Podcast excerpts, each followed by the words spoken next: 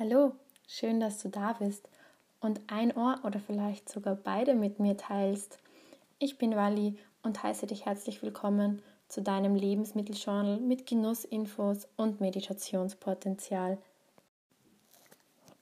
Hallo, darf ich mich vorstellen? Ich werde Karotte genannt, manchmal auch Möhre, Mohrrübe oder Rübe. Aber auch Gelbrüben befinden sich in meinem Familienstamm. Die Bezeichnung leitet sich vom lateinischen Wort carota ab. Ich bin nicht nur schön anzusehen, in diesem Zusammenhang helfe ich der Gesundheit deiner Augen, mit denen ich im aufgeschnittenen Zustand Ähnlichkeiten teile. Meine ursprüngliche Herkunft ist unbekannt. Wildformen der Rübe gedeihen jedenfalls in Asien und Südeuropa. Die ersten Kulturformen gab es wahrscheinlich im heutigen Afghanistan. Ich gehöre zu den ältesten und bekanntesten Gemüsesorten. In den vor etwa 3000 Jahren entstandenen Schweizer Pfahlbauten fand man Reste eines Eintopfes mit Möhren. Auch im Altertum waren Wurzeln meiner Art eine geschätzte Gemüse- und Heilpflanze. Später ist ihnen eine Zeit lang sogar der Einzug in die Modewelt gelungen. Als englische Hofdamen es besonders schick empfanden, sich Karottenkraut ins Haar oder auf den Hut zu stecken. Ursprünglich komme ich aus der Familie der Doldenblüter und von mir wird üblicherweise nur die Pfahlwurzel verspeist.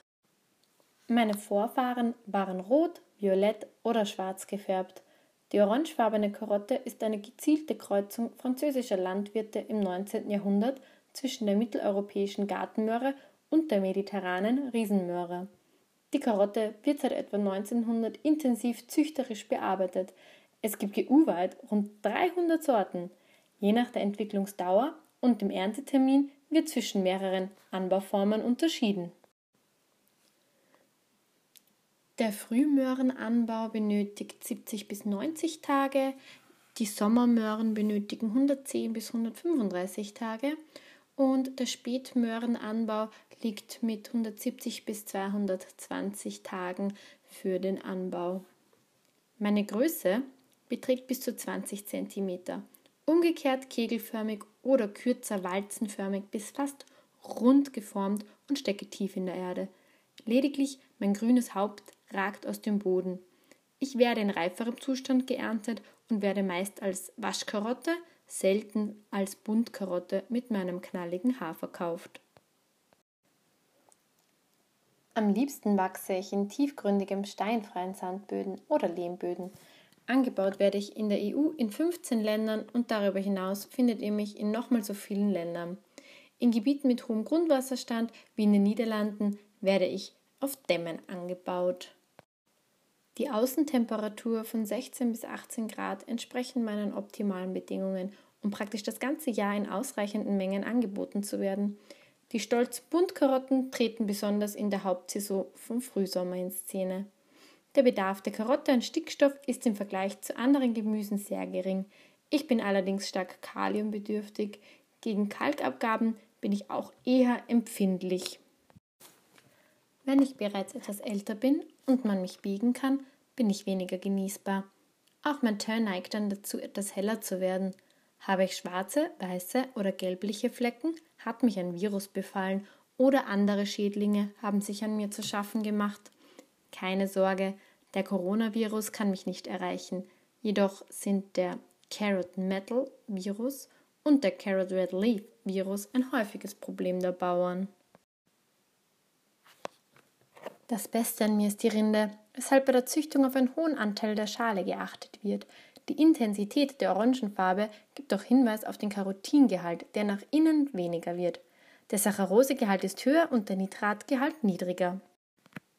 In Österreich werden mehr als 100.000 Tonnen pro Jahr von mir geerntet und 20 Prozent davon sind sogar Bio. Jedoch können die Erträge von Jahr zu Jahr unterschiedlich ausfallen. Berühmt bin ich im Machfeld, wo ich 80 Prozent des gesamten Produktionsanteils in Österreich ausmache.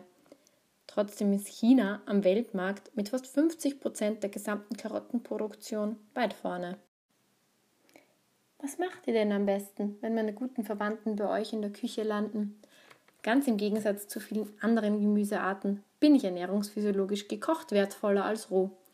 Erst durch das Aufbrechen der bei rohen Karotten relativ harten Zellmembranen mittels des Garvorgangs kann der Körper das enthaltene Beta-Carotin viel besser aufnehmen. Karotten sollten außerdem, unabhängig davon, ob sie als Salat oder Gemüse verwendet werden, immer mit etwas Fett zubereitet werden, damit der Körper das Beta-Carotin besser in das fettlösliche Provitamin A umwandeln kann. Das Vitamin A ist bekanntlich auch besonders gut für deine Sehkraft. Weitere wichtige Mikronährstoffe in mir sind Magnesium, Bohr, Kupfer und Molybden.